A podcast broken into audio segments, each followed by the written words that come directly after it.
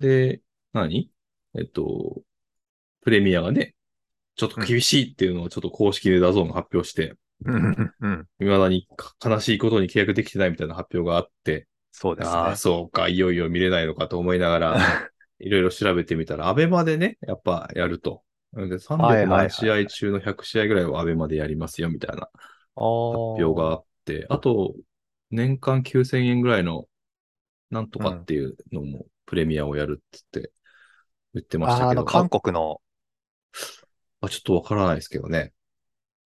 そうですか。うん。で、アベマは、なんかかなり期待に応えて、生放送は全部無料でやりますみたいな感じで、まあ、ペーパービューにもしないっていうことで、かなりうんツイッターでは歓喜の さすがアベマみたいな、 やってましたよ。だから、まあ、プレミア見るならアベマなのかなっていうのは、もうほぼ確定かあなあ、ってい感そうなのじですね。か。うん。まあじゃああれですね、その、リバポーとシティの試合は、うんダゾーンで見ておかないと、そうそうそう。それが最後になるかもしれない。うん。やっぱり、あの試合はね、うん。なんていうの監督、監督も話題の監督でしょ二人ともう。んうんうん。だし、やっぱ戦術面とかも気になるなと思いながら。うん。う。うんん。そうですね。やっぱりチェック、ヌニエスを特にね、風貌からチェックしていただけるといいのかなと思いますけど。はい。見てみます。うんまあ、あとはね、あの、ハーランドの動き方。まあ、あの、身体能力はさすがだなっていうのは、片鱗は見せてくれましたからね、そこもチェックいただければ。はい。こんな感じかななんか他にあのアップトゥデートありますはい。ほら、前回、せえ触れてましたっけ触れてなかったかなほら、伊藤純也さんが、ね、移はいは籍いするとかしないとかっていう噂が出てますよね、みたいはに。ははい。うん。見事に移籍しましたね。 いましたよ。ねえ。どこでしたっけなんか、ランスですよ。あ、そうそうそうそうそう。なんか正式名称、あれ、ランス、なんとかランスなんですね。スタッドランスじゃなかったでしたっけあはちょっはとなんかそんな感じの名前でした怪。しいな。うん。いや、何がすごいってうん、 29歳の選手にうん。 4年契約ですよ。ああ。信頼の証ですかね、これ。うん、これはすごいと思うんう。。これで10 14億だったかなうん、移籍金が。ええうん。すごいっすね。怪我、なんか怪我をしちゃったとか、なんか内転筋がなんかとか言って書いてありましたけど、大丈夫そうなんですかね。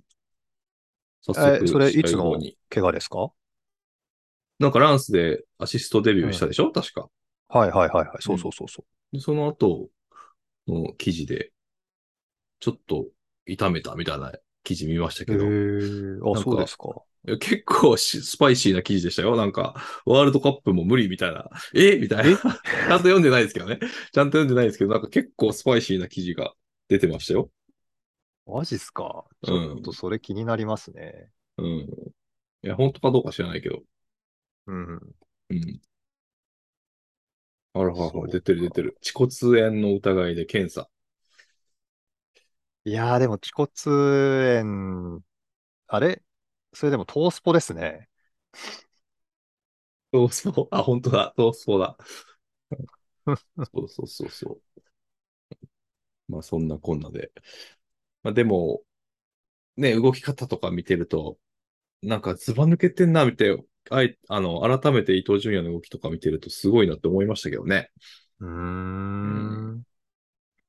で、そうか。南野選手なんてのは、うんワールドカップというか日本代表では左で使われてますけど、今回のやっぱりモナコでも右で使われてましたし、リバプールでもね、右だったと思いますけど、どうすんのかなと思いながら見てましたけどね、そこも。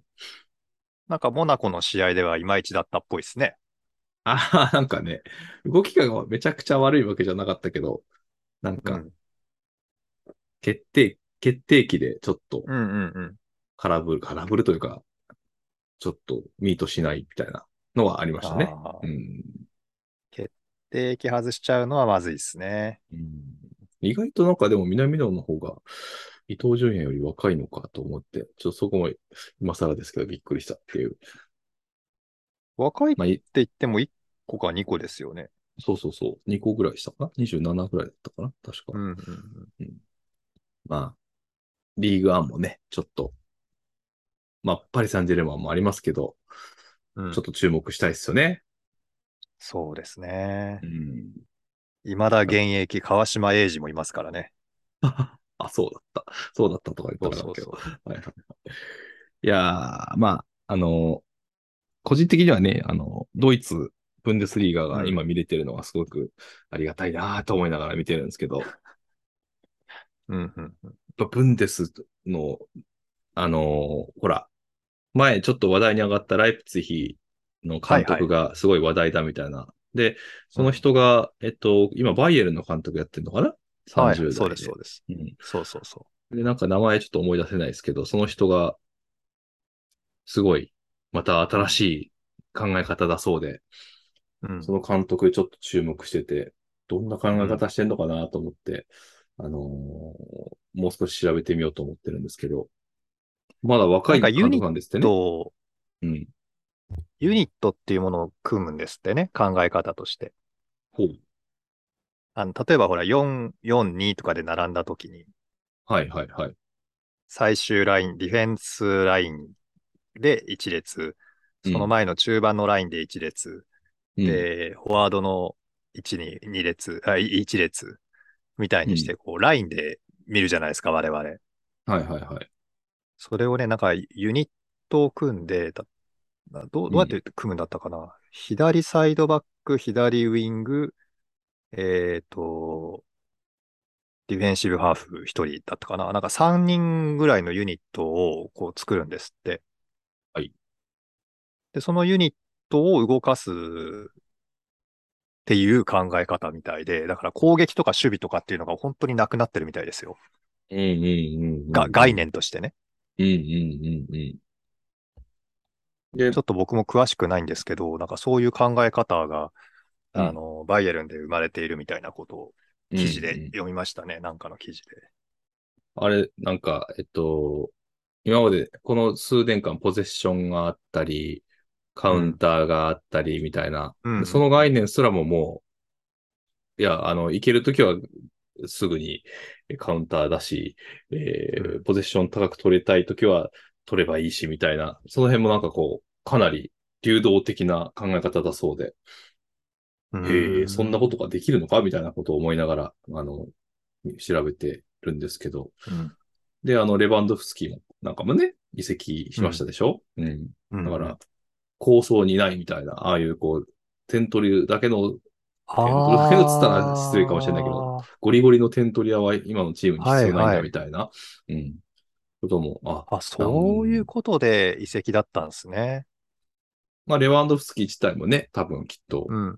そういう思いもあっただろうし、まあ、必要ないなら出ていくかみたいなところもあったのかもしれないし、ちょっと真意はわかんないですけど、うん。あのーなんか本人がね、出たがったみたいな話でしたもんね。うんうんうん。なので、出たがったから強気で、そう言ったのかもしれないし、監督も。ああ。それはちょっと経緯がわからいないですけ言ど。葉に、うん仮言葉みたいな。うん。まあ、ちょっとわからないですけど、まあ、その、守備だとか攻撃だとかっていう風な区区切りをね、やっぱりなくしていくって方向性は、より加速してるのかな、みたいなうん。感じしますよね。なんか、そうです攻ね。守の切り替えみたいな言葉も、まだまだね、現場だとあると思いますけど。うんうん。僕だからそ、の、うん。ただ見てるだけの人間で、人間は、うん。そうなっていくと面白いな、みたいに感じるんですけど、うん。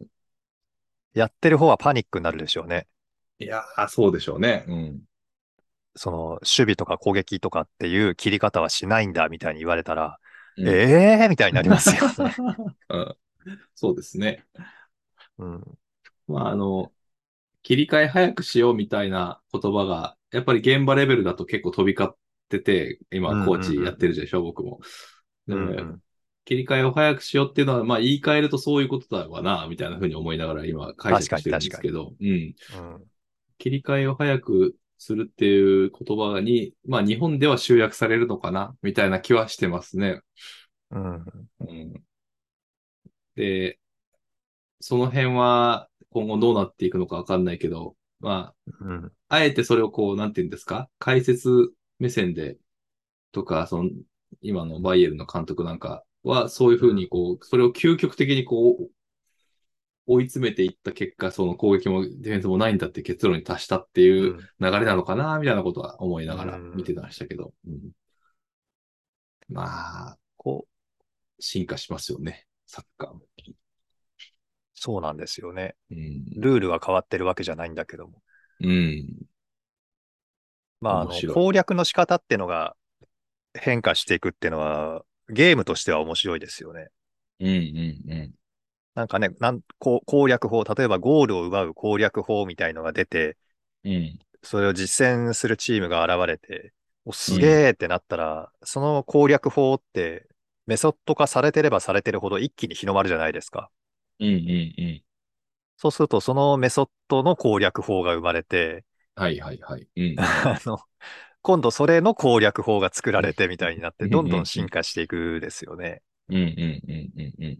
だから、あの、ペップが出てきてから、その辺が加速したかなって思うんですよ。いやー、そうかもしれないですね。うんう。ん。だからゲームとしては、まあ面白みが出てきているんだけども、うん選手が本当大変だなと思いますよ ね。まあそうですよね。 確かに。昔の人は、前の人はちょっとああやって言ってくれたのに、今回こんなこと言われちゃってみたいなことはあるでしょうね。しかも、あとは指導者も、ね、置いてかれちゃうしね、その波に。 そうそうそう。で、概念ばっかりが言って、現場レベルがみたいなのが現象としてね、うんうん出てきますし、なん、あの、ね、僕らの業界でもそうかもしれないけど、うんサッカーなんてのは特にこう、0. 点何秒の判断力を迫られるわけああですよそうそうそうそう そうなるとうんもうそんなこと言ってらんないみたいなところもやっぱ出てきますよね、どうしても。うんうんうん